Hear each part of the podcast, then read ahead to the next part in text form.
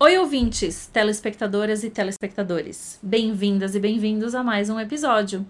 Hoje eu estou aqui com o Barata. E aí, beleza? Beleza, Maia? Tudo bem? Tudo certo, tudo ótimo. Maravilha! Eu quero lembrar todo mundo que para fazer o canal Cena continuar produzindo material de ótimo gosto, é, a gente precisa que vocês compartilhem o conteúdo do canal, curtam os vídeos, se inscrevam no canal, deixem um comentário. Se vocês não quiserem deixar um comentário porque vocês não assistem no YouTube, mas sim escutam na sua plataforma de streaming predileta, vocês podem mandar um e-mail para disco@canalcena.com. Outra maneira de apoiar o canal é através do Apoia-se. Tem link, ou ser, ser membro aqui no YouTube mesmo, tem link na descrição. E a gente também recebe um apoio muito importante, que é do nosso cenário lindo da Loud Love Vinyl, que você está vendo aqui atrás, com as escolhas do Barata. Permeando o nosso cenário por cima, por baixo, por lado, pelo outro. Que sigam, fica na Rua Purpurina, aqui na Vila Madalena, em São Paulo, dentro do Fronte, que, segundo o nosso editor, é o melhor bar de São Paulo. Tô correta? Corretíssimo. Corretíssima. Muito bom. Então vamos lá, eu quero saber se você sabe o que você veio fazer aqui hoje. Eu sei sim. Eu vim, na minha cabeça, prestar homenagem a artistas que, pô, que fazem a nossa vida um pouco melhor. Que resposta Né? bonita! Viu? Gostei. Qual é o disco que você coloca pra gente usar de trilha sonora do seu episódio, para os nossos coleguinhas colocarem aí de fundo, em outro dispositivo, enquanto eles escutam o nosso episódio aqui? Eu escolho Meters. E aí pode ser o primeiro, o segundo, o terceiro. Pode ser qualquer um. É um funkzinho assim, instrumental. Ali, acho que do final dos anos 60 ou dos anos 70. E foi engra... quando eu conheci, eu eu perguntei para uns amigos assim, meu, que eu tô afim de ouvir uns funk assim, mas aquela coisa mais seca e tal. Aí eles me reconheceram, você já ouviu Meters? Eu falei, não, nunca ouvi na minha vida. Ouve que você vai gostar. Aí eu baixei o primeiro disco, a primeira música, assim, o Racionais tinha usado de sample, acho que na Júri Racional, que é a C.C. Strut. Eu- quando eu botei pra eu falei, caramba, meu, escuto isso minha vida inteira. Quer saber como eu conheço Meters? Ah, Um filme norueguês, hum, começa a tocar Sissy Strut e eu assim, mas isso é Racionais? Aí, ó. E o cérebro travou. Aham. E aí, por causa de um filme norueguês, eu fui atrás e achei Meters. E esse disco Uhum. é tipo assim: terminou? Bota de novo. Exatamente. Terminou? Pode botar de novo. É, sim. Tenho que, inclusive, ouvir os outros, porque eu só escuto esse de tanto que eu viciei. Tem um outro, é, a capa é verde, assim, o fundo verde, eles estão. A foto deles na capa, acho que é o Luca Pai Pai. Já vou botar na lista. Eu acho que é melhor do que esse primeiro. Nossa Senhora. É incrível, incrível. Tá aí as trilhas sonoras de vocês. Se terminar o primeiro disco do Meters e não tiver terminado a nossa conversa, botem o segundo. Exatamente. Capas aqui. E você tá preparado? Preparado. Tô gostando muito. Então vamos lá. Eu sou a Maia e esse é o disco.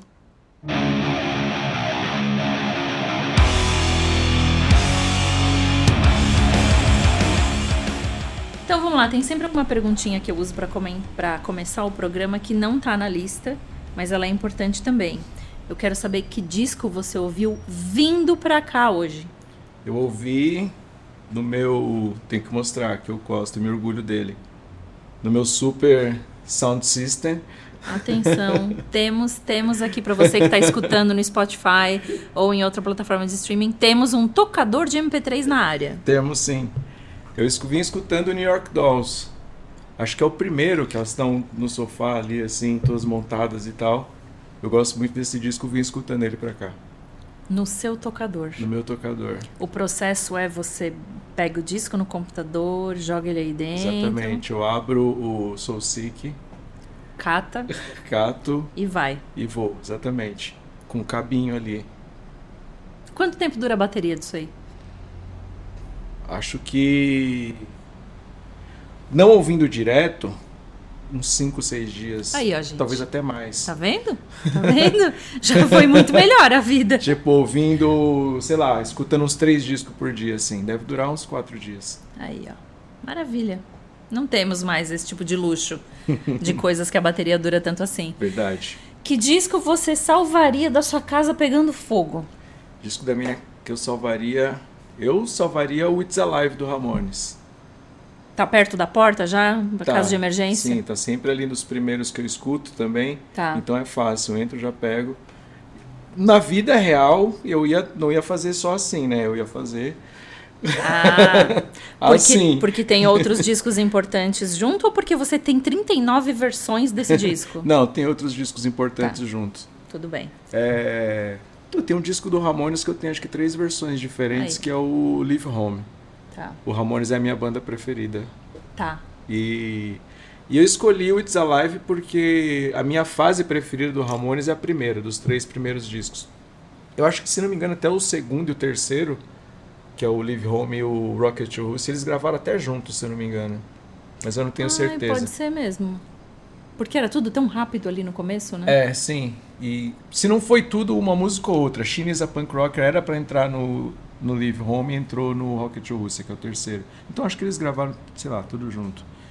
E a, a fase que eu mais gosto, e desse é ao vivo, e gravaram na Inglaterra, acho que é dia 31 de dezembro, acho que de 77 para 78, alguma Nossa. coisa assim. Imagina estar lá. É, então. Que virada Pois de é, ano. que virada de ano. E eles tocam quase esses dois primeiros inteiros e alguns do terceiro, então é, é ele que eu tiraria de lá, salvaria. É bom que ele já tem um apanhado ali, né? De É. tudo. Boa. Um disco que você ainda não decidiu se gosta ou se não gosta. Tem aquela coisa de, não, vou dar outra chance. Sim. É um, é um polêmico para todo mundo, que é o Roots do Sepultura. Uhum. Eu lembro que quando saiu, eu comprei o CD e eu escutei assim. Aí aquela época que não tinha. Não é igual hoje, que você baixa a discografia do mundo ali, você Claro. consegue ouvir. Tinha poucos discos, eu tinha poucos CDs e discos para ouvir. Aí eu ouvi. E eu lembro que teve um dia que eu coloquei ele no para dormir, assim, no fone. Super, super nível, calmo. assim. Muito bom. Uma ótima ideia. Adolescente, né? Super. E aí eu acordei no meio da noite com os chavantes ali, assim. Ah, Ai, eu acordei, tipo. Já no Meu pesadelo, assim. Eu esqueci, manja, que tava aqui no meu ouvido. Eu acordei, tipo, que negócio de cara que tá acontecendo. Aí eu me toquei, eu falei, puta merda, é só isso. Mas eu não Ah. sei, eu antes. Quando eu comprei, eu lembro que eu achei meio assim. Porque eu, eu- na época eu lembro que eu tinha uma fitinha com esquizofrenia. Então eu pulei todos. Ah, nossa, foi- você foi de 0 a 100, Sim, assim. foi, exatamente. Que era um, um amigo meu, que tinha esse amigo que a gente se apresentava coisa e tal, não sei o quê. E ele tinha esquizofrenia, eu gravei e eu tava ouvindo ele ali, do meu Walkman e tal. E aí depois, quando saiu o Roots, eu comprei, eu fiquei meio assim. Aí foi passando o tempo, eu toco com o João, toco no teste e o João adora esse disco. Então, vez ou outra, a gente tá ouvindo por aí. E aí eu comecei a meio que curtir algumas músicas. A produção é sensacional. O som de bateria que tem nesse disco é incrível, incrível. é Mas, muito foda. mas agora eu fiquei curiosa com o- o- a outra parte do processo que é. Ah, Depois você andou pra trás. sim, depois eu andei pra trás, eu comecei a gostar. O que eu usei de Tá. eu gosto demais hoje em dia, mas o Roots ficou nesse que eu ainda não sei. Às vezes eu escuto ali, o João bota, dependendo do. A gente tá viajando ali, eu Sim. falo, cara, é esse disco, né? Puta É que eu pariu." fico imaginando o cérebro de um adolescente pensando, indo do esquizofrenia pro Roots, pensando, nossa, sim, é a mesma banda. Não faz, o cérebro não, é, consegue sim, alinhar, né? É, meio isso. Caramba. Mas eu não lembro, hoje em dia eu não lembro se eu já se eu tinha escutado outras coisas do Sim. Sepultura, que eu demorei pra ter MTV em casa também. Era sempre aquele aquela gambiarra da antena que ficava tudo chiado, Sim. então teve uma época ali que eu não tinha MTV em casa para acompanhar ali o Fúria e tudo mais, essas coisas. E aí o processo era a fita do amigo, sempre, né? É, sempre alguém isso. te emprestando uma fita. É, exatamente. Ou indo na galeria para Ah, comprar aqui outras galeria, fitas e, e CDs e tal. Mas naquela. Eu, mas eu nunca fui metaleiro, nunca fui do metal, sempre fui mais do punk. É, eu também. Então as coisas que eu acabava comprando eram. Ia lá, era tipo demo de banda punk ou. é, coisa punk em geral. Sim. Discos mesmo. Muito interessante, gostei desse processo que é, é inédito aqui, certeza que é inédito. Acho que a coisa mais próxima que a gente já teve aqui foi pessoas que conheceram o Metallica no Senenger. Ah, caramba! Tem. Pessoas novas. Pessoas né? novas, né? Jovens Hum. que, tipo, ah, era o disco que tava ali, tinha recém saído, eu conheci o nome da banda, fui ouvir. Lá, O comprou. seu é similar o processo aí. Verdade. É um disco que, nessa infinita quarentena que vai, não vai, né? Um disco Uhum. que você redescobriu na quarentena. Tava ali meio esquecido, empoeirado e você resolveu escutar de novo. Foi o Mark Moon do Television. Que Television tem muito desse rolê de Nova York com dos punks. Acho que foi a primeira banda de rock a tocar no CBGBs, se eu não me engano. Putz, eu não sei, mas se não foi a primeira, foi Que- uma das, né? É, é tipo isso. Que CBGB é Country Bluegrass Blues. Isso.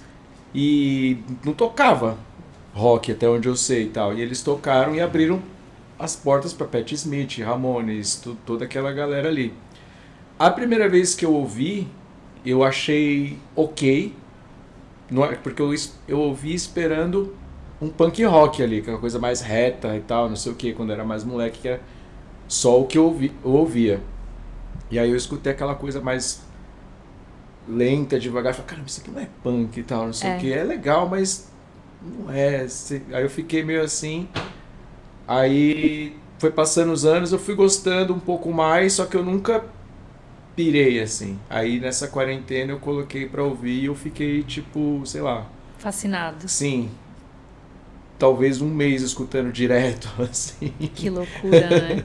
E hoje em dia eu acho um dos melhores discos já feitos. Deem chances. Deem chances para discos que Deem vocês chances, ouviram e largaram. Pode ser que ali more um disco que vai ser um dos discos da sua vida. Sem dúvida. Disco mais recente que te chamou a atenção, lançamento. Disco mais recente foi o Bufo Borealis. O nome do disco é o Pupilas Horizontais, que, que é do Juninho, que toca no Ratos, no Inimigo e um monte de outra coisa, outras coisas. E acho que é do ano passado, se eu não me engano. Do ano passado o disco, né? Foi. Do ano passado eu escutei, eu achei demais, eu achei uma mistura de funk assim, do as guitarras parecem muito com umas coisas que eu, eu ouvi no Funkadelic e do Simandi também, tem meio um clima assim, junto com uma coisa Brasil também deles Tem tudo ali, né? Tem, tem tudo, muita coisa. E eu achei, achei muito foda. Foi esse último disco que me chamou muita atenção. Inclusive eu vi eles tocando aqui faz acho que umas três semanas Isso. aqui em cima. Se você mora em São Paulo, vá a shows de bandas independentes. Exatamente. Se você mora em São Paulo, não, desculpa, né? Se você mora em qualquer Em lugar do qualquer mundo. lugar. Se você mora em São Paulo, vá a show das bandas independentes que estão Sim. acontecendo em São Paulo, como por exemplo aqui em cima da gente, porque a gente está no front. E aqui a gente é privilegiado porque tem show praticamente de segunda a segunda. Verdade. Show não falta. Uhum. Curiosíssima pra essa aqui. Primeiro disco do underground nacional que você ouviu. Primeira banda independente assim que você ouviu que tinha um disco. Foi, não foi de, de rock nem de punk, foi o Racionais MCs. Ali no, com o Sobrevivendo no Inferno. Sobrevivendo no Inferno não, o Raio X do Brasil. Tá. Em 94. Acho que o disco é do finalzinho de 93 e 90, em 94 eu escutei. Eu morava, eu não. E, é- e foi o primeiro disco de música que era minha, assim. Tá. Tipo, antes eu tinha as músicas que a minha mãe ouvia na rádio, tinha as músicas que dos discos e fitas que a minha tia que já tinha. estavam na sua casa. Isso, né? exatamente. Já estavam lá e que não era minha, né? Eu ouvia, tava ali rolando, Sim. eu acabava ouvindo. E aí ali eu morava na Mboimirim e é bem próximo ali, acho que são uns- uns 3 quilômetros do Capão Redondo, que é de onde o Racionais, é, dois ali acho que do Racionais são. E eu lembro até hoje do, de, de eu brincando, assim, sei lá, 12, 13 anos, uma coisa assim. E uma camaradinha chegando pro meu amigo falando: Meu, você escutou a nova do Racionais? Aí ele: Não, não escutei, como é que é? É, vamos passear no parquinho. Aí, tipo, o outro: É, isso daí não é Racionais. Começa, né? É, porque Racionais é, é tipo, não sei o que lá, é mais nervoso. Não, não é, quer ser só o refrão, não sei o que lá. E, e te, passou um tempo, passou, eu não tinha ouvido, né? Acho que depois, uma semana depois, Sim. alguma coisa assim, talvez um mês, não sei. Eu escutei a música e todo mundo escutou a música, Sim. porque ali era impossível você estar em algum lugar que não tivesse tocando é, passear no parque. Você já tocava? Não, não tocava. Ouvir esse disco te deu algum estalo, assim, de tipo, pessoas como eu estão fazendo música? Pessoas normais, Sim, que não sim. são estrelas? Sim, total. Porque, por, acho que pensando agora rápido, por, por três motivos. Primeiro, que foi quando eu falei que eu não conhecia para esses amigos, ele falou: você não conhece? Eles cortam o cabelo aqui em cima. Tá. E aí, depois, quando eu escutei o disco, tipo, acho que tem, tem um discurso no começo assim. Aí, quando vai começar Homem na Estrada. Homem na Estrada não, é Passear no Parque, ele fala. A primeira frase é a toda a comunidade pobre da Zona Sul. Aí você já, tipo, pô, eu sou daqui e tal, não sei o quê. E tem esse som, que é o Homem na Estrada, que no final ele fala a Estrada do Emboimirim, que era o meu endereço. Então era tipo Ah, direto ali, assim. Tipo, todas as coisas que eu via na TV e é, na rádio, as coisas da minha tia, era tudo, por mais que se, tinham coisas brasileiras, não eram coisas próximas minhas ali. Era Sim. tipo sempre coisas muito distantes. De repente tinha esses caras que todo lugar que eu ia ali no carro, na do vizinho tocando, na rua ali, no ambulante, tava rolando o som e eles eram muito próximos ali do bairro vizinho. Nossa, é, é literalmente muito próximo. É, assim. sim. E aí esse foi um lance que que até hoje, pá, fico meio assim. Isso rolou também com o Cólera, que eles também são do Capão Redondo, é próximo ali meu, e eu escutei, gostava, depois que eu soube que eles eram de lá, e já rola uma Na hora Uma já rola uma, é, uma ali. identificação isso, por isso, né? exatamente. Uhum. Nossa, muito, mas no seu caso é bem mais próximo do que, né? Literalmente o bairro, esse Uhum. nível de proximidade. Muito foda isso. Sim. E o último disco do Underground Nacional que você descobriu por conta própria ou que alguém te mostrou? Mais Eu- recente. Eu escutei o disco da banda que chama Ozu, Burnout, que é, é um. Eles, eles tocam um estilo que eu não, não, não escuto, que é um trip hop. Mas eu fiz, além do teste do DR, eu tenho, participo de uns projetos assim. Um deles é um de música experimental e, e de improvisação, que chama Vértice. E aí a gente faz são vários músicos ali, às vezes duas baterias, às vezes uma só. Montam uma banda e aí tem uma pessoa, ao invés de ser um. Como é que fala? Um, um improviso que você só vai. sai tocando cada um por si, tem uma pessoa regendo. E aí uma vez. É, tipo, você tá tocando. A gente combina uns sinais antes, já tem esses sinais pré-estabelecidos, Sim. que você esquece a maioria deles. Lógico. Na hora ali. Bando de. tipo, ma- maestro formado no YouTube. Viu dois vídeos. Ah, vamos lá que eu sei reger. Tipo isso. Os- Eu, eu sempre esqueço vários, mas enfim. E aí, por exemplo, eu tô lá tocando, faço um ritmo ali, aí vai a pessoa que tá ali regendo, fala assim, ó, vai, faz um sinal para eu abaixar, sei lá, a dinâmica ou a velocidade, ou para eu continuar naquela ideia, ou para eu fazer qualquer uma coisa completamente diferente. E aí um desses foi essa mina que é a Su, que ela regeu. E eu achei muito massa o jeito que ela fez, assim, achei muito da hora. E comecei a ir atrás das coisas que ela faz, e ela faz um monte de coisa. Ela é, ela é, é guitarrista, ela faz beat, ela produz, faz uns podcasts, e ela é dessa banda, Ozu. E eles lançaram um disco, acho que faz. Faz umas três semanas, é bem recente, um mês, alguma coisa assim. Que legal. E eu comecei a ouvir, eu curti, curti pra caramba. É um lance que eu não escuto normalmente, mas eu ouvi assim, pirei. Um som bem relaxante, assim. É massa. Gosto. Já vou atrás. É, um disco que você ouve mesmo sabendo Hum. Que ele vai te deixar triste, assim. Ele vai dar uma mexida no seu dia e você vai dar uma. hum, vai perder energia. Esse é o Pela Paz em Todo Mundo do Cólera, que eu tô deixando de ficar triste porque eu sou muito fã do Cólera, Tá. assim. É a banda que eu escuto, que eu mais vi show na minha vida. Mais até que o Death Kids, que a gente fez umas duas turnês juntos. Tocou o Brasil quase inteiro e fora os outros shows aqui em São Paulo e que eu vou sem tocar junto Sim. e tal. Que quando o Redson morreu, eu tava, eu lembro que eu tava em turnê com, com um teste na Europa, e aí o Marcão do Lobotomia mandou uma mensagem assim, pô, o Redson morreu. Eu falei, caralho, que merda. Fiquei meio assim, mas na corrida da turnê, tipo, Sim. meio que passou, assim, sabe? Fiquei, vezes, puta, caramba, que merda, não sei o quê. Puta, o Redson morreu, um monte de amigo em comum. Eu não era amigo dele, assim. Tipo, a gente tinha tocado algumas vezes, conhecia e tal, mas não era, não fazia parte do meu Sim. círculo de amizades. E aí, beleza. Acabou a turnê, eu voltei por isso e falei, caramba, verdade, né? O Edson morreu, eu vou botar aqui o Pela Paz pra ouvir. Eu coloquei assim, tive que tirar, não consegui ouvir. Putz. Aí eu já fiquei meio tipo, puta que pariu. E até hoje ainda fico meio assim. Consigo, hoje eu já consigo ouvir de boa, mas eu ainda fico meio tipo. Mexe com "Caramba, que você, merda", porque- assim. Ainda mexe. É. Então é mais a situação que o disco lembra, né? É, não a exatamente. música que tá lá dentro. Uhum. E aí, qual é o antídoto pra isso? O disco que você escuta pra levantar, assim, o astral, ficar feliz. Eu acho que tem dois em situações diferentes.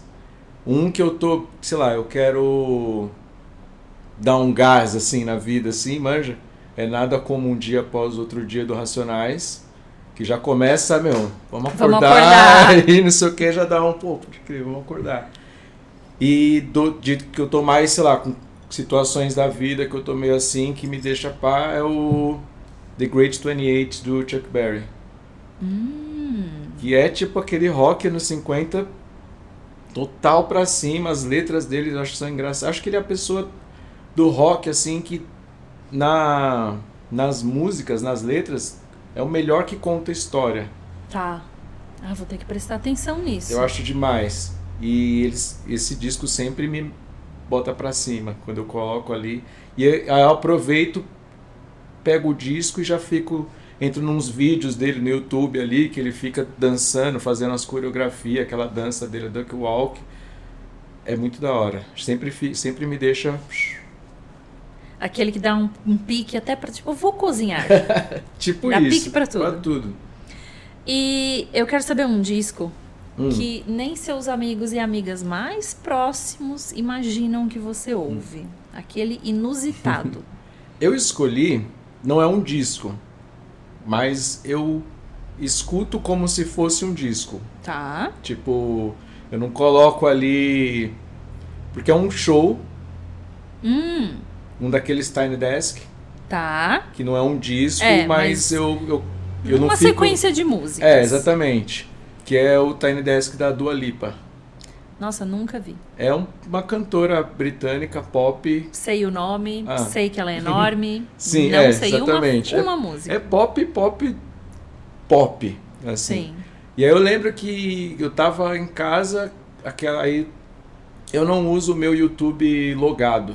Então quando eu entro ali, ele não tem Sugestões. é, as minhas sugestões. É o que tá é o do, no trending ali ou que pagam pra estar lá, né, na tela Sim. principal. Aí eu lembro que tinha um thumb assim da música de um vídeo que é que chama Breaking My Head dela. Aí eu cliquei pra ouvir assim, achei mó massa. E aí, mas firmeza, desencanei e tal. Aí passou um tempo nessa na quarentena, ela fez esse Tiny Desk e eu ouvi assim, achei demais. E é interessante porque é ela, acho que um baixista, um guitarrista e backing vocals. E o que faz o beat, a batida, é um é um cassete, um tocador de cassete. Uau. E é muito louco, porque o cara, acho que é o guitarrista, ele dá play ali, aí tem a contagem e não tá nem. O, o, cabo não tá nem ligado na, na saída. É um microfone em cima. Tipo como se fosse um meu primeiro gradiente. Sim. Que dá play ali, sai do microfone, capta e eles tocam em cima do cassete. Gente. Aí acaba a música, o cara tira o cassete, ou ele vira, ou ele coloca outra fita da play, pá, e vai. Muito massa. Muito bom, muito boa ideia. Uhum. Agora eu quero ver. Lá vou eu ver, lá vou eu ver Dua Lipa, finalmente vou você ver conhecer. Dua Lipa. E o disco de uma banda que voltou e te surpreendeu. Em geral, como a gente tem umas expectativas que nem sempre Aham. são alcançadas, é, as pessoas costumam responder mais surpresas negativas. Eu fico feliz quando aparece uma surpresa positiva, Uhum. mas tanto faz. Não, você vai ficar feliz então. Tá. É Uma surpresa positiva é o We Got It From Here, Thank You For Your Service do A Tribe Called Quest. Tá. Que eles ficaram. Eu tenho nas minhas notas aqui, acho que 18 anos. Eu é. ia falar muito tempo, né? Sim, 18 anos sem gravar um disco. Sempre deram entrevista falando que não, a gente não vai mais gravar, não sei o que lá. E aí resolveram gravar esse disco. E quando eu botei pra tocar, eu pensei assim: caramba, será que os caras ainda vão mandar bem, não sei o que? E é animal. Olha tipo, só. em todos os sentidos. É muito foda. E, e todo o, o contexto também, acho que eles lançaram ou gravaram durante a campanha, que eles não chamam, o eu- se eles não falam o nome, então eu também não vou falar. Tá. O ex-presidente dos Estados Unidos, eles falam Agent Orange. e o Agent Orange, não sei o quê. Muito bom. E foi bem nessa época, então é muito bom. Acho que a, prime a primeira frase do disco é é hora de ir para a esquerda, não para a direita. Já começa já começa assim, é total político. Acho que até um pouco além do que os outros que, Sim. que eles fizeram. É na hora certa, falando a coisa certa, com uma estética sensacional.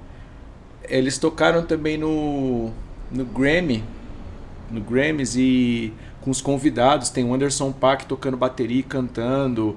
E aí tem uma hora que eles fazem um muro representando o muro do México lá que o cara Sim. queria colocar. E aí eles os convidados entram, acho que é o Busta Rhymes, se eu não me engano, entra quebrando, Quebrando o o muro, muro. e tal. E eles trazem tipo uns latinos pro pau, pro pau, pro palco e tudo mais. E uns muçulmanos junto também para representar ali, que tem a música que eles falam, até anotei aqui, que é tipo todos os pretos vocês têm que ir, Os- os mexicanos você tem que ir, os pobres, os muçulmanos, vocês têm que vazar. É, muçulmanos e gays, eu odeio o jeito de vocês, assim. Tem um vídeo também deles no Saturday Night Live tocando essa música e o Q-Tip, ele tá todo vestido assim com uma jaquetona vermelha de couro, um chapéu meio de cowboy assim representando, manja, tipo um Sim. um redneck assim, ele canta com ódio assim essa parte, sabe? É bem foda. E é meio emocionante também, porque tem o, o, o Fife, que é um, era um dos MCs que morreu logo depois desse disco ter ficado pronto. E aí nessa do Saturday Night Live eles estão cantando, aí na parte que é pra ser dele, eles se afastam assim e desce uma bandeira com a foto dele toda decorada, assim, é bem bonito. É muito foda. É uma banda que eles acabaram agora, né? Porque o Sim. Fife morreu. E acho que eles terminaram a carreira deles do melhor jeito possível. Que bom. Tipo, muita dignidade, fazendo um lance bonito, bom e com umas ideias sensacionais. Muito bom. Já quero ver, já quero ouvir. Nossa, muita coisa. Já tá ficando grande minha lista. Quero saber um disco que você esperou muito. E acabei de falar sobre isso. Expectativa é uma bosta. Sim, Um disco que você esperou muito e te desapontou muito. foi o Terrorizer Darker, Darkest, Darker Days Ahead. É, Darker Days Ahead. Curiosamente, também não foi 18 anos, outro que eu falei foi 18 anos, esse foi uma espera de 17 anos. Que também dá tempo de criar bastante expectativa. Sim. E eu lembro da, de umas entrevistas na época do Pete Sandoval, quando ele estava gravando, que ele falou: Meu, são os blast beats mais fortes e rápidos que eu já fiz em toda a minha vida. e eu ali, tipo, pensando: Caramba, deve ser foda esse disco, não sei o quê. Quando eu dei o play assim, eu falei: Caralho, Só isso. sério mesmo? Que isso? Que depois de tanto tempo que você tem pra me dizer? Foi isso. É a, é a fórmula perfeita pra desapontar as pessoas. Exatamente. Muita espera e, e muito hype, né? Porque vai É. ser incrível, porque vai ser o mais brutal, do mais incrível, do mais tudo. É, não, é o não sinal foi. de que não vai, né? É, exatamente. Infelizmente. Eu quero saber um disco de um artista solo, uma artista solo ou uma banda que você descobriu depois ou de a banda acabar ou da pessoa falecer. Então é- é aquele disco de um momento ou de uma banda ou de uma coisa que não vai existir mais daquilo. Aquilo não vai dar, dar Uhum. origem a mais. Sim. Que disco é esse? Esse é uma vergonha, eu assumo. É uma vergonha eu só ter descoberto. Porque, Tão tarde? É, porque eu não sou tão. não sou velho, tão velho. Então vários artistas que eu conheci, quando eu conheci já tinham morrido. Sim, Esse não tinha morrido, todo mundo falava bem. mas você não tinha dado e eu, chance. tipo, meio que cagava, assim. Que é o David Bowie. Tá. E aí, depois que ele morreu, que eu vi todo mundo assim, eu falei, caramba, realmente. Eu gostava das coisas dele, tipo, claro, todos os singles que eu escutava na rádio, na TV, nas festas e tudo mais, eu achava da hora, mas eu nunca. Acho que não, acho que o único que eu tinha pegado pra ouvir era o The Rise and Fall of Ziggy Stardust, Tá. que eu achava legal. Mas o resto acho que eu nunca nem tinha ouvido, só essas músicas espalhadas, assim. Aí hoje em dia eu, eu ainda tô descobrindo aos Sim. poucos a discografia dele e eu tô gostando de tudo. Olha só. É isso. Essa é a minha história. Mas, mas é, é- não é ahn, a primeira pessoa que fala isso. Alguém comentou que foi ouvir o, o Black Star, né? Que ele morreu. Hum. E aí, eu não me lembro mais quem foi que disse isso. Desculpa, gente. É muita gente. É, Uhum. E ouviu, ouvi- começou, né? De trás pra frente, assim. Foi um dos Crisium. Então foi o Moisés. O Moisés Isso, falou Moisés. isso. É. O Moisés que falou isso. Começou do Black Star. Que é um disco que eu até comentei que teria escutado. Não ouvi ainda. Mas eu vou ouvir. Eu lembro vou que- ouvir. Tem, tem umas coisas escondidas nesse disco. Eu lembro que saiu todo daquele lance que é um disco meio que póstumo mesmo. Que É, ele fez, ele, todo ele um fez esquema. já com o conceito de Né? saber que era o último. E eu lembro que passou uns meses, algum fã postou, eu não vou lembrar o que, mas alguma coisa que estava escondida ali, que, meu, olha só o que esse cara fez, puta que pariu. Eu não vou lembrar, eu tenho que chegar É, em eu- casa eu, vou, e. Eu vou ouvir esse disco Porque e é vou ler sobre esse realmente, disco. pelo que eu ouvi e li, pessoas falando, é uma obra de arte toda pensada, Completa. completa ali, como se fosse um álbum póstumo mesmo, que talvez até daqui a um tempo descubram coisas que tá jogada ali no meio dele. Preciso dar essa atenção É, eu vou chegar disco. ainda, tô É. da minha caminhada da discografia do David Bowie. Isso, tem isso também, né? Às vezes, ah, ah, eu descobri tal banda. Ah, você já ouviu esse, esse, esse? Não, eu ouvi um disco só. É, Deixa eu sim, digerir esse. Exatamente. Quando eu senti que esse aqui já tá, assim, já tá dentro de mim, eu já entendi o que eles queriam, eu vou pro próximo. Uhum. É, não tenho pressa, não. Disco de um super grupo. Eu tenho que te parar agora. Ai, ai, ai. Você esqueceu da trilha sonora. Mas é no final. Ah, é sempre no final? Ah, tá, é sempre Ah, no então final. beleza, então ai, desculpa, que susto. não, é sempre no final, porque é sempre assim, depois que você viu o tom que a conversa teve Ah, certo. e como a conversa andou. Fechou. então. Mas a gente cola lá na frente, né? Porque aqui é mágica da edição que vai acontecer agora, inclusive. Eu vou voltar Sim. pra. Eu quero saber, então, um disco de um super grupo que pra você não teve nada de super. Eu tenho a impressão que normalmente supergrupos é um grande caça-níquel. Sim. Mas tem uns que eu acho legal, tipo Elo, Electric Light Orchestra, que eu acho massa. Eu fui pensando na definição de supergrupo e eu acho que, sei lá, quando tem uma banda que entra uma pessoa, pelo menos uma só, que é ali assim, já pode virar um supergrupo. Sim. Eu acho que o pior desses que eu ouvi foi o Metallica com o Lou Reed. Lu, Hum. é esse o nome do projeto, né? Lulu. Lulu, isso. Esse é de doer. É grave. Eu não, vou, eu não vou nem comentar porque eu não ouvi. Eu simplesmente não me interessei em ouvir porque eu, eu sei que a minha opinião não vai ser favorável. Então eu só Sim. não ouvi. E o disco mesmo, sendo sincero, eu não ouvi. O que eu ouvi, eu ouvi acho que duas músicas quando lançou assim. só para ver, mas tem um, uma apresentação deles que eu não vou, acho que eles tocando White Light, White Heat, se eu não me engano é essa, que é na, num programa de TV assim que é catastrófica. Hum. Eles começam a música num andamento assim, no meio vai caindo, vai caindo.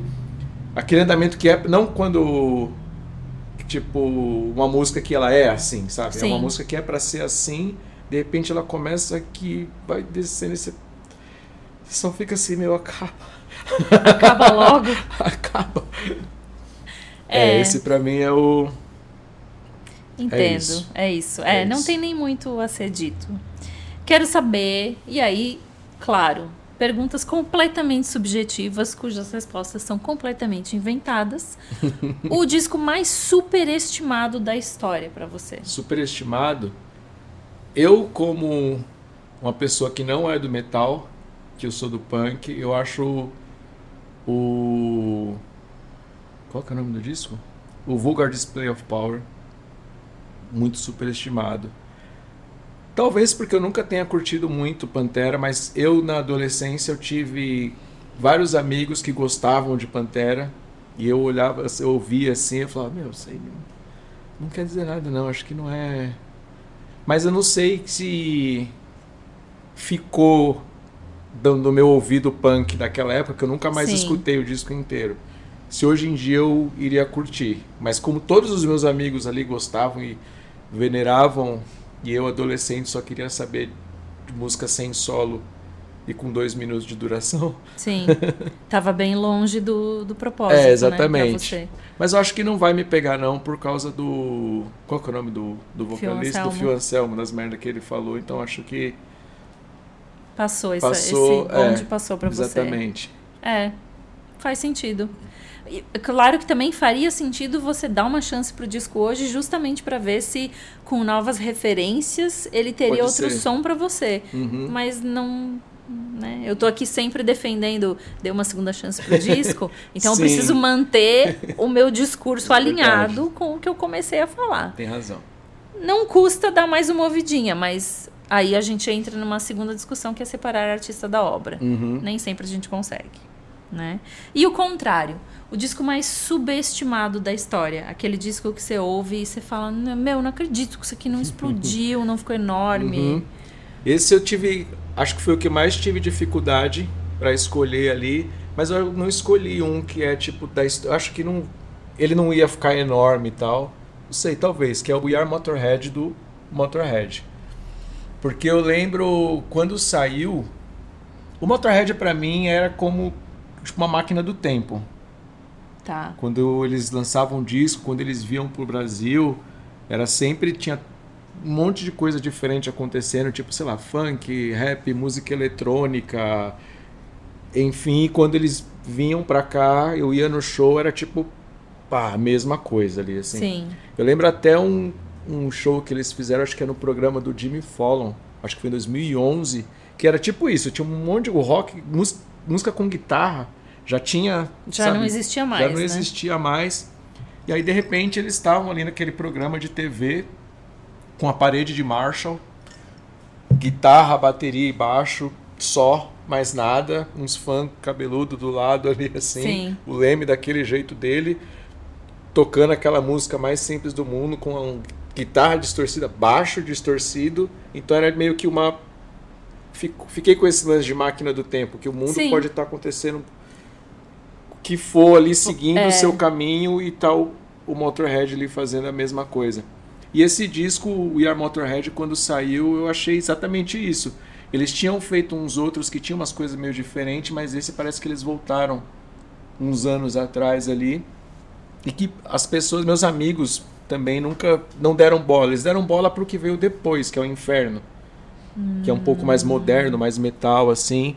Mas esse eles não, não deram muito valor, não. E tem um lance também, acho que meio afetivo desse disco, que a primeira vez que eu vi o Motorhead foi na turnê desse disco. Já, já muda tudo, né? É, sim, exatamente. Já cria exatamente uma memória afetiva que não, uhum.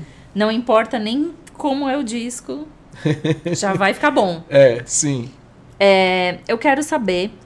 Quer falar mais um? Então, você falou que tinha vários. Tem que abrir esse precedente, deixa, né? Não, deixa, deixa, o- deixa o Motorhead. É, deixa o Motorhead. Talvez o. Puta, qual que é aquele A Volta do Lombardo? Do Slayer? Esqueci o nome do disco. Rip. Rip? Ah, não, a volta, a volta do Lombardo É. Não é o All, né? Não, não. O- É depois. Enfim, esse da Volta do Lombardo eu achei que todo mundo ia curtir muito assim. Mas acho E que o pessoal Passou, né? cagou também. Só eu fiquei tipo assim, meu, escuta aí, é uma massa, não sei o quê. Eu falei, ah, tá, o Slayer se copiando. Eu falei, não, acho que não, tá mó legal. Mas tudo bem se se copiar também. Pelo menos não estão plagiando ninguém, né? É. Estão se copiando. Exatamente. Quero saber, já que estamos falando aí de discos subestimados. Isso, Christ Illusion. É, isso mesmo. É, Então, já que a gente está falando de disco subestimado e disco que poderia receber mais um pouco de atenção, Hum. um disco do underground nacional que você quer divulgar. Eu quero uns moleque lá de Santa Catarina, que é o Budang, Minha terra. o Vendo Clio 2009 quatro portas. O nome desse disco é simplesmente fenomenal. Quem foi que falou desse disco aqui foi o G. O G, Ah, o G no episódio do G. Massa. Eu preciso ouvir isso, gente. O G, banda do G, o Mi, que eu vi show aqui também. Muito bom. e o Budang que eu vi show aqui também. Aí, ó. Eu tenho que exaltar esse lugar aqui, Esse é lugar muito aqui. massa. Muitos shows bons. É, este nome de disco é pra mim o melhor nome de disco do ano. Eu já deveria ter escutado. Eu vou É, escutar. é um EPzinho assim e tal. É um hardcore, um tipo de hardcore que eu não costumo ouvir, então eu não sei Sim. dizer nem referência assim pra quem nunca ouviu sacar o que que é. Só vai e escuta. O pessoal diz que parece muito com Turnstile. É sensacional. E o show Quero deles ouvir. é o show deles é incrível também. Aí. É muito foda. Preciso, preciso. Um nome, um nome de EP desses eu não, não posso deixar isso passar. Sim. Um disco, também super subjetiva, mas o disco que você mais ouviu na vida. Eu tenho dúvida se é o Sub, aquela coletânea com Psicose, Fogo Cruzado, Uhum, na capa vermelha que vocês estão vendo aqui. Isso. Ou se é o Locolive do Ramones. Eu acho que é o Locolive do Ramones porque foi o disco que me ensinou a tocar punk rock na bateria. Tá. Então eu escutava com as baquetas assim sentado no na beirada da cama, tocando no ar, que eu ouvia ele umas três vezes por dia Tá. Pra tentar fazer a mesma velocidade que o Mark Ramone faz nesse disco no chimbal aqui assim, ó.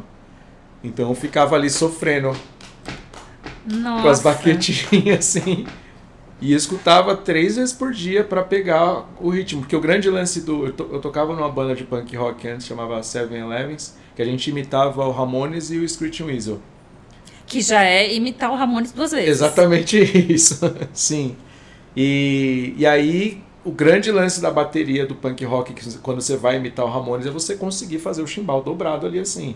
Tipo, se você faz assim, você por Tá, fora. Já não deu. É, não deu. Você tem que fazer ali, sim. É uma, é uma regra que eu quis seguir. Sim. Então eu escutava esse disco, eu ficava ali tentando fazer aquele maldito chimbalzinho ali assim rápido, eu escutava umas três vezes. Acho que até hoje, se botar pra tocar, eu sei ainda. Tudo. Tudo ali. E foi o primeiro disco do Ramones que eu comprei também.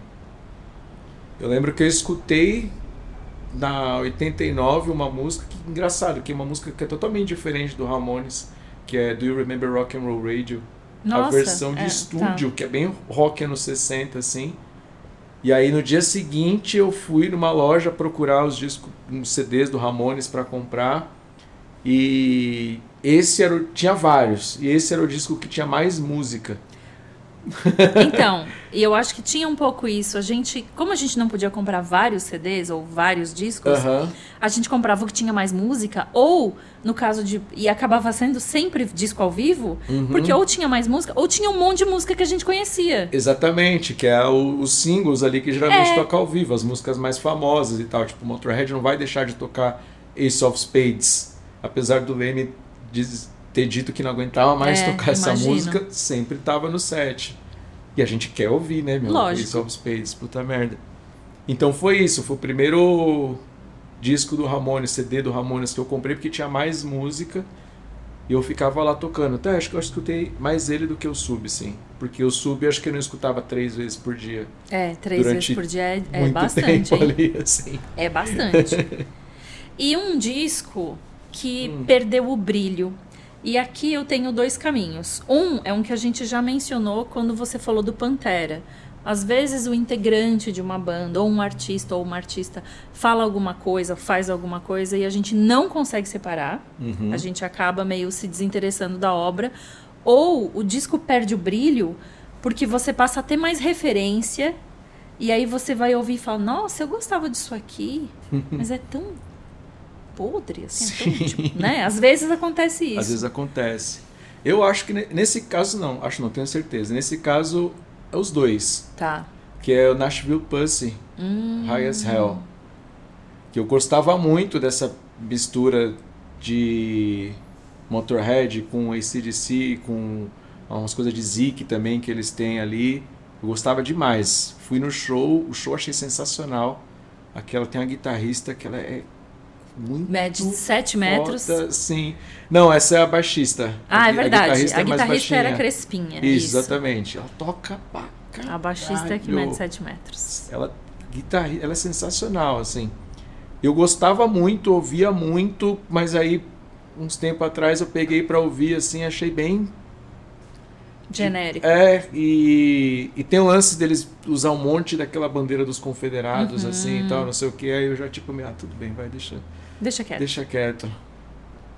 É, não, Aí nunca, passou. nunca ouvi muito, assim. Gostava muito dessa coisa do visual. Uhum. Corey Parks. Isso, exatamente, Parks. ela mesma. Aí ela casou com Dwayne Peters, eles fizeram uma Uhum. outra banda tal. Ela sempre teve muita presença, assim. Exatamente. Mas no Nashville Pussy era essa coisa meio dos- da bandeira dos confederados, chapéu de cowboy. É, sim, total nunca isso. me pegou. E é engraçado que eles não são nem de Nashville. Eles são da Georgia. Aí, ó. É, É, nada a ver. Mas entendo. Georgia. é, Entendo. é. Acaba perdendo, né? A gente vê que não. Que, que era mais uma coisa visual desnecessária. Pra gente, Sim. né? Pra eles é aquela coisa É, verdade. sul dos Estados Unidos. É, enfim. que na época que eu vi, eu achava que era só um lance meio besta, assim, sabe? É, só depois eu- visual. Depois é, você fala, puta, mesmo se for só visual, tipo, não precisa, né? não, nem um pouco. É. É que as coisas vão perdendo um pouco, né? O, o, o símbolo, a simbologia de ser só visual, tipo uma camiseta da CBF. É, sim, exatamente. Você queria que acontecesse isso? Não, mas Uhum. agora já, já. Esse barco já saiu do pier. É, É, eu quero saber o disco que mais destoa da sua coleção. uhum. Aquele que tá assim, perdido lá no meio.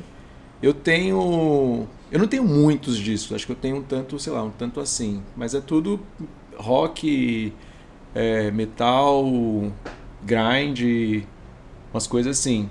E punk. E eu tenho um de blues, que é o único de blues que eu tenho ali, que é do Jimmy Reed, que Não chama I'm conheço. Jimmy Reed. Ele é ele é de, do Mississippi, mas não é, o som dele não é aquele Mississippi, o blues do delta do Mississippi. Ele é elétrico, assim, tem bastante harmônica e tal. Tá. Então você tá ali vendo meus discos de rock, tem um tem a trilha sonora da Armação Ilimitada, Importante. importante. que eu ganhei da minha mãe quando eu era moleque. Não pode abrir mão. Muito não importante. tá lá ainda, mas é coisa de, Claro. né, lá atrás. Heranças de família. Isso.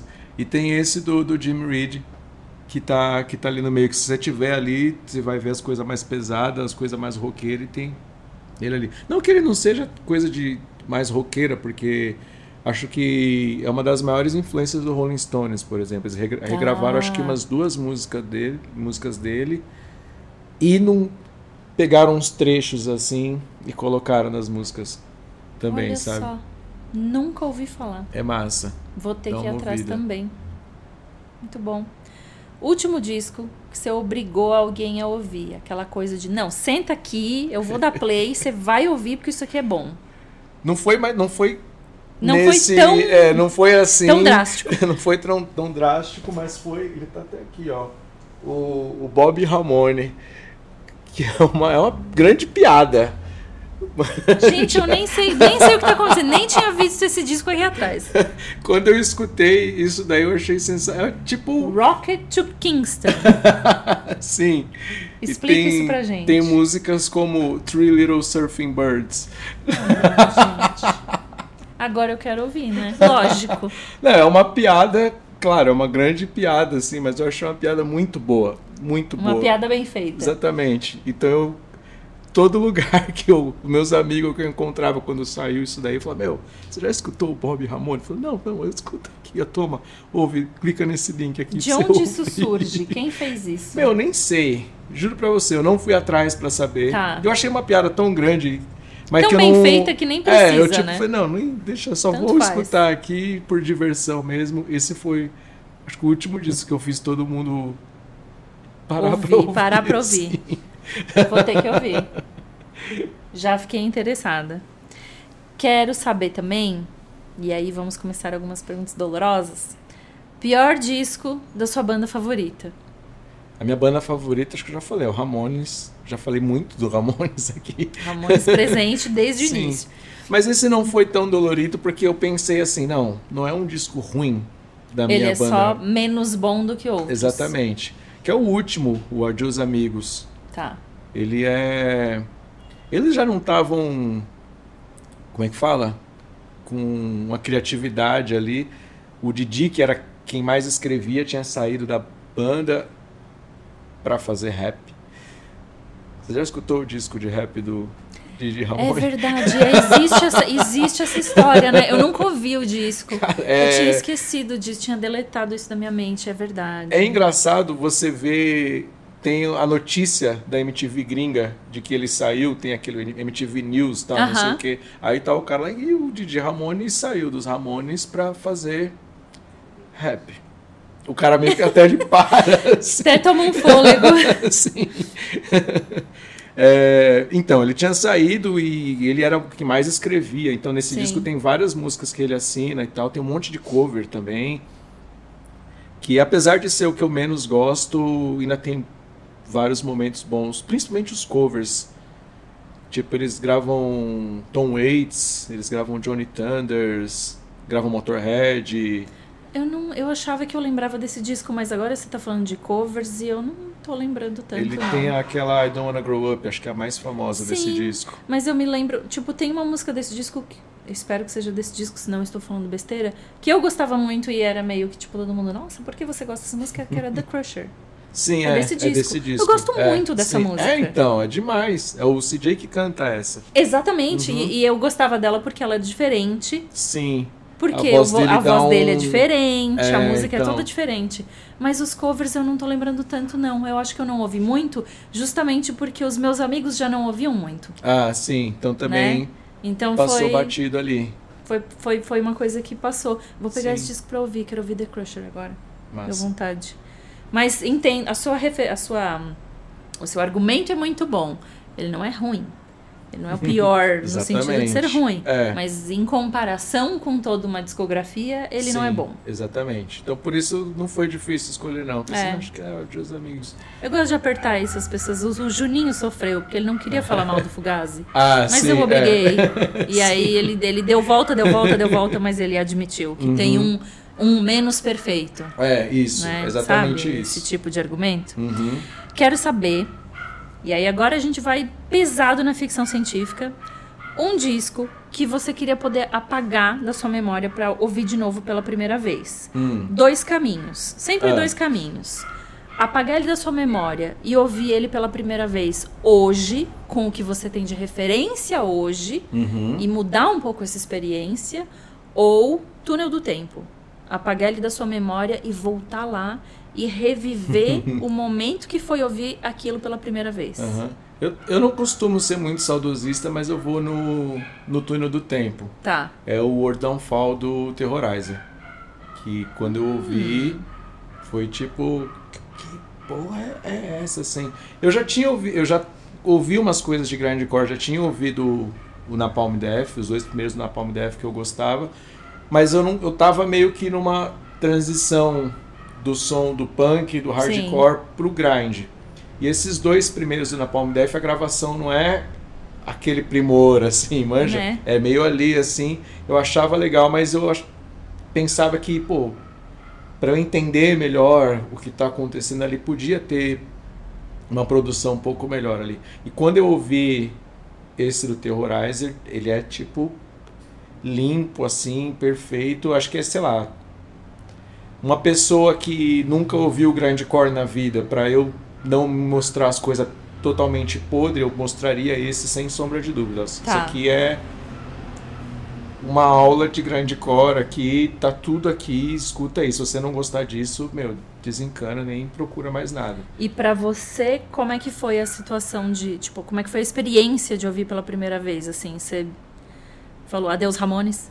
Não, mas eu somei Tá. ao Ramones ali e tudo. Porque eu, não s- eu acho que tem várias bandas assim que são referências e que, e que várias não, algumas bandas que são referências e que tudo sai delas, Sim. sabe? E o, meu- o jeito que eu imaginava o grindcore era que era um, um Ramones elevado, quatro. exatamente. Tá.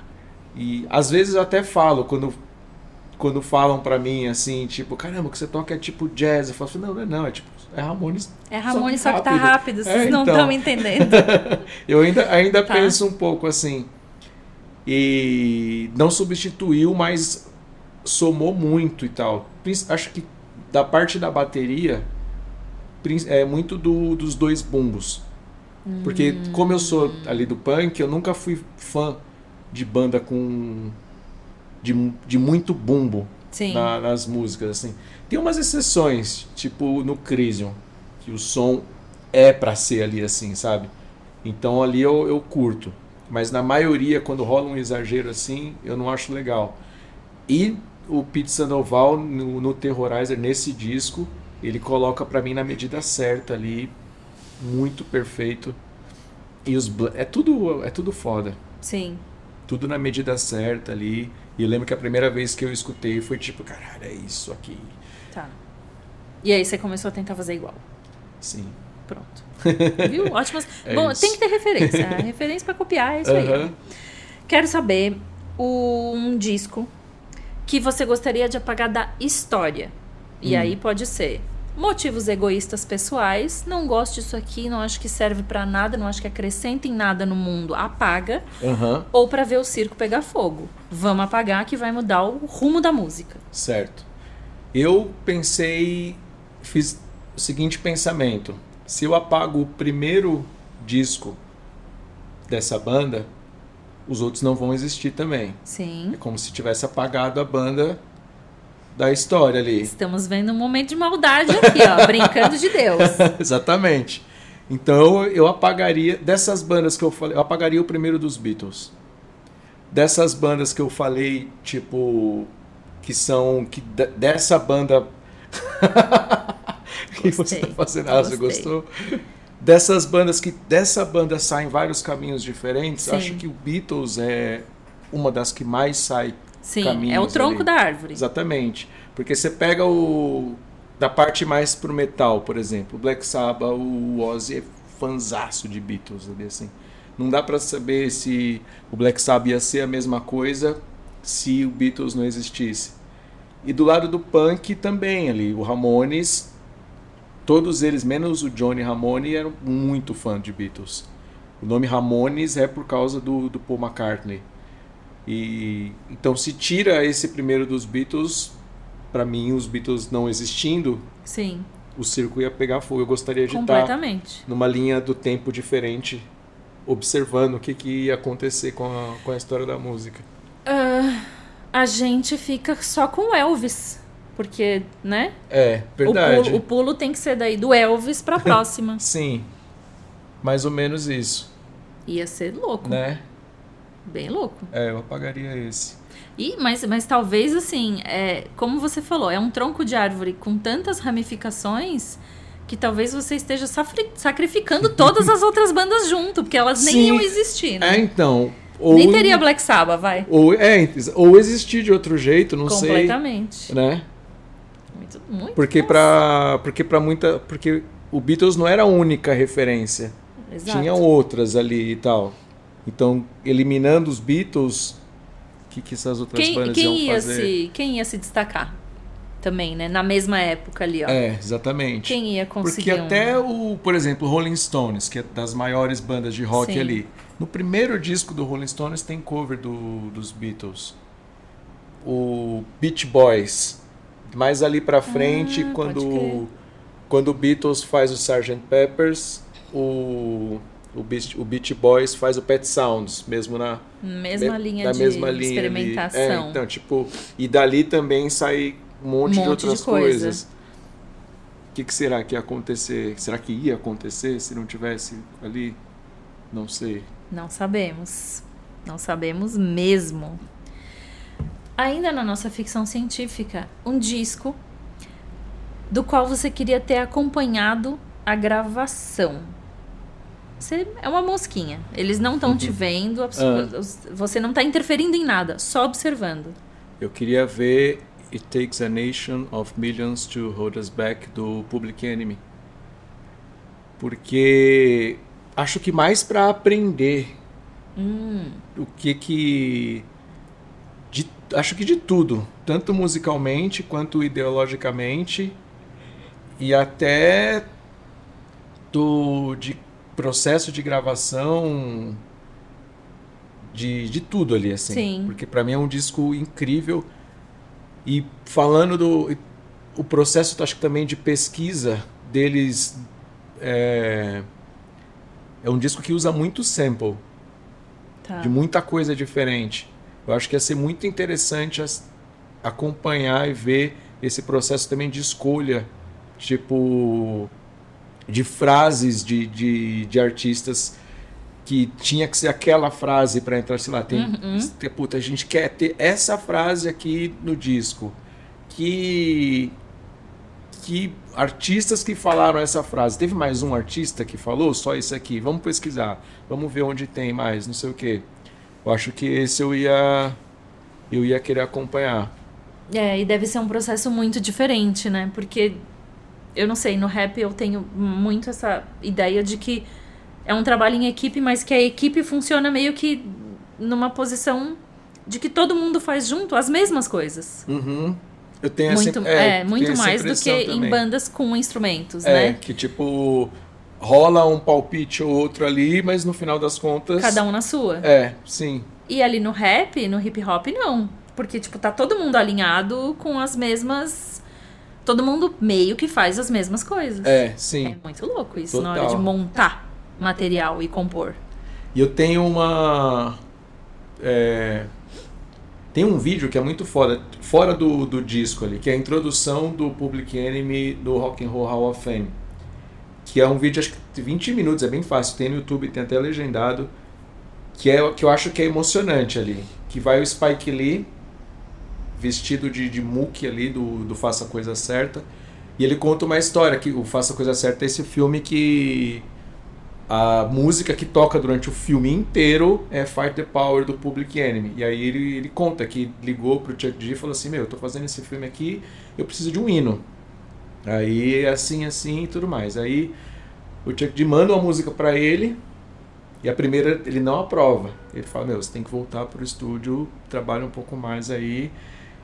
Que essa não. Olha, imagina você Não é falar essa, pro é. cara. essa não É. rolou. Não rolou. E aí um tempo depois ele volta com a Fight the Power. Olha que... só. E é foda. E depois vem o Harry Belafonte, é, que faz um discurso meio emocionante, assim, do, pu- pro Public Enemy, pra todo mundo ali, exaltando eles e tal. E é, é muito foda. Recomendo todo mundo que curte essa banda assistir. Importante. Importante. É, eu quero saber um disco do qual você gostaria de ter participado. E participar pode ser de tudo. Pode ser tocar um instrumento, pode ser fazer uns backing vocal, pode ser bater umas palminhas, pode ser fazer a arte da capa, pode ser tirar a foto que vai no encarte, qualquer coisa. Que disco é esse e o que é que você gostaria de ter feito? Nessa eu não vou ser humilde, não. Gosto assim. Eu queria ter gravado o Overkill do Motorhead. Fazer aqueles dois bumbos. Eu que não toco com pedal duplo, que pra mim ele criou dois estilos, eh, dois subgêneros Tá. ali na, naquela música. Que é tipo, sei lá, o thrash metal. Eu que não sou um especialista em metal, pra mim saiu dali. Estão ouvindo? Estão ouvindo? Estão gravando? Ia ser. Ia ser foda ter gravado aquilo ali. Que é uma coisa mais simples do mundo. Durudara, durudara, só isso, mais nada. Que interessante. Gostei da sua né? resposta. Só isso, mais nada. Você já. Já Só. criou um estilo totalmente É, diferente exato. ali. tipo, O que, que você fez? Ah, eu só criei um subgênero musical. É, tipo, só Nada- isso. nada demais. Mais nada, sem, sem, sem nem tocar muito.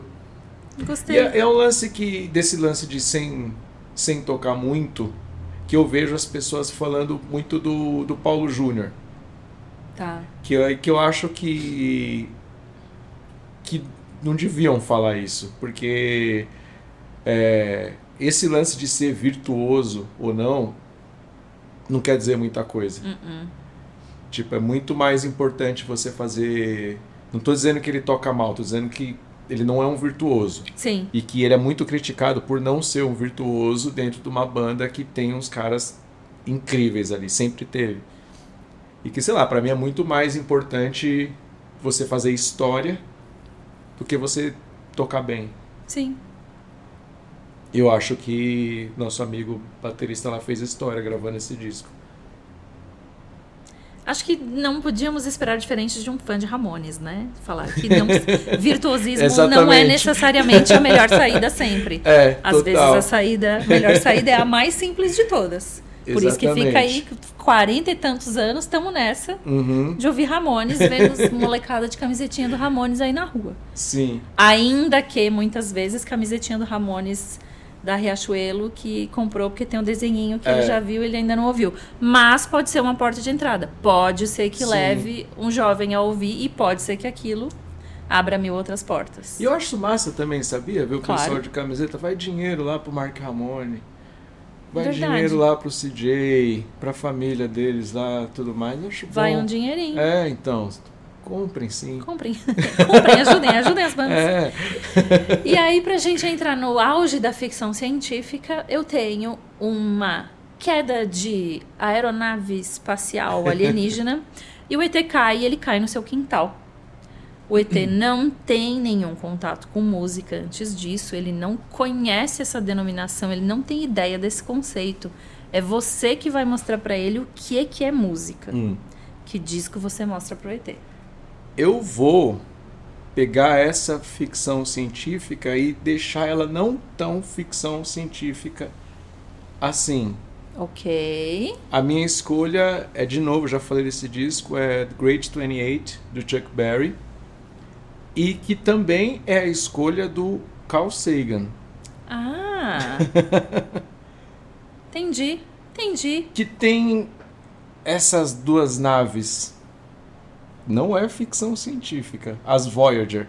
Que é tipo, sei lá, o objeto feito pelo, pela humanidade que está mais longe. Sim, E que elas carregam cada uma um disco de ouro com informações. Exatamente, com informações da Terra. Então tem música, tem sons da Terra, tem, sei lá, tem saudações em não sei quantas línguas. Línguas. Aí tem Beethoven, tem tem várias coisas. E uma dessas coisas é uma música do Chuck Berry, Eu nunca soube disso. que é a, é a Johnny B. Good. E o, o pessoal da NASA ali que escolheu as coisas para estar nesses discos, eles não queriam rock. Porque eles falavam que não, rock não, rock é coisa de adolescente, não sei o que lá. E o Carl Sagan, junto com um outro camarada dele, insistiram, falaram assim: não, Bota. tem que ter sim rock, porque tem muito adolescente na Terra. Então tá Tá representando. representando os adolescentes. E, e esse disco foi mandado para isso. Se eventualmente alguma vida inteligente fora do planeta encontrar, Encontrar. que talvez nunca tenha ouvido música na vida, vai ver. Vai de Johnny B. Good. E Olha com só. certeza vai falar, tipo, meu, responder, manda mais, Chuck Berry.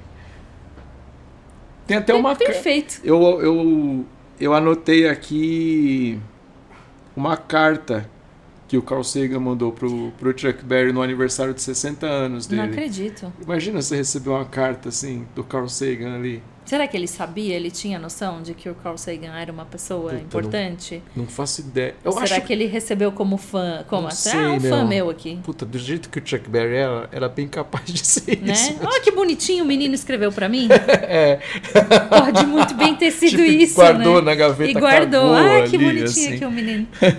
Ai, meu Deus, E não é massa que na nisso. carta o Carl Sagan termina assim, tipo, obrigado pela música que você trouxe pra este mundo. Esse bicho era louco.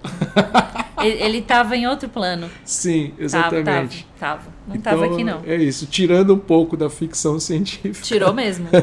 Acabou com o meu argumento. Não é mais ficção. Carl Sagan chegou antes de mim. Esqueci, Chegou. não pensei nisso. Não lembrava desse detalhe. Lembrava que ele estava envolvido na caixinha. Aham, sim. Mas não lembrava que tinha música, muito menos que tinha Chuck Berry. Então, É amarrou isso. perfeitamente todas as arestas alinhadas, todos os pontos têm nó. Perfeito. Eu queria saber quem é que você desafia para sentar aí nessa cadeira e responder essas perguntas super simples de serem respondidas. Eu desafio você, Elaine, do Rastilho, a sentar aqui nessa cadeira. Você é capaz? Oh, da minha parte é só um convite, porque eu não desafio ninguém, mas o desafio está lançado. Muito bom. Muito bom. Considerações finais. Pô, foi mó divertido fazer isso. Gostei demais. Muito obrigado. É sempre prazer estar aqui nesse canal e nesse lugar também. Muito obrigado. Eu agradeço você, você, de todas as câmeras, que ficou até o final aqui com a gente. Eu agradeço Barata por ter vindo e topado meu convite. E eu vejo vocês num próximo episódio. E beijos.